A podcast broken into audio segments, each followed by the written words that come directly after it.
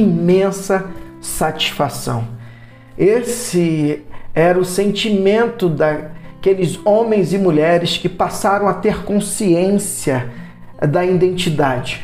Eles entenderam a mensagem que é Deus expressou por meio de Cristo. Vocês são filhos, vocês são amados. Eu decido agora viver dentro de vocês. A partir da vida de vocês, o mundo será transformado.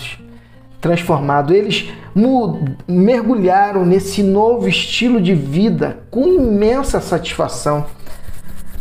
Contavam histórias a respeito de Jesus e sistematizaram os ensinos dele de forma memorável.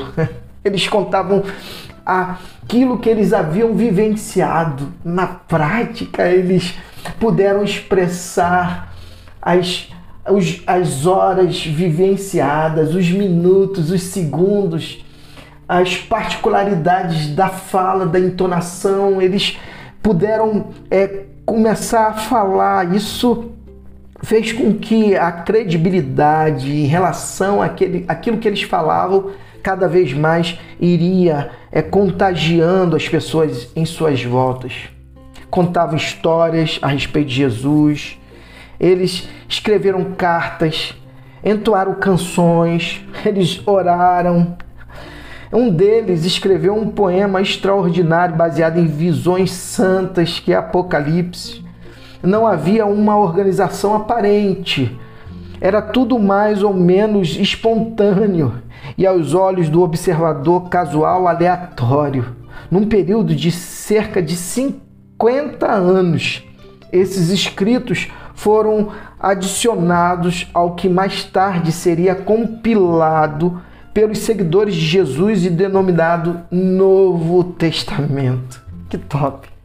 Foi justamente esse Novo Testamento que chegou a nós e nós estamos introduzindo nesta semana a reflexão que vai que está nos é, levando à leitura do Evangelho de Mateus. Um, uma das pessoas que teve uma experiência com Cristo. Isso é top demais. Três categorias de escritos vamos ver no Novo Testamento testemunhos oculares, cartas pessoais e um poema visionário. Compõe o livro. Cinco narrativas, 21 cartas e um poema, que é Apocalipse. Que top, que tremendo.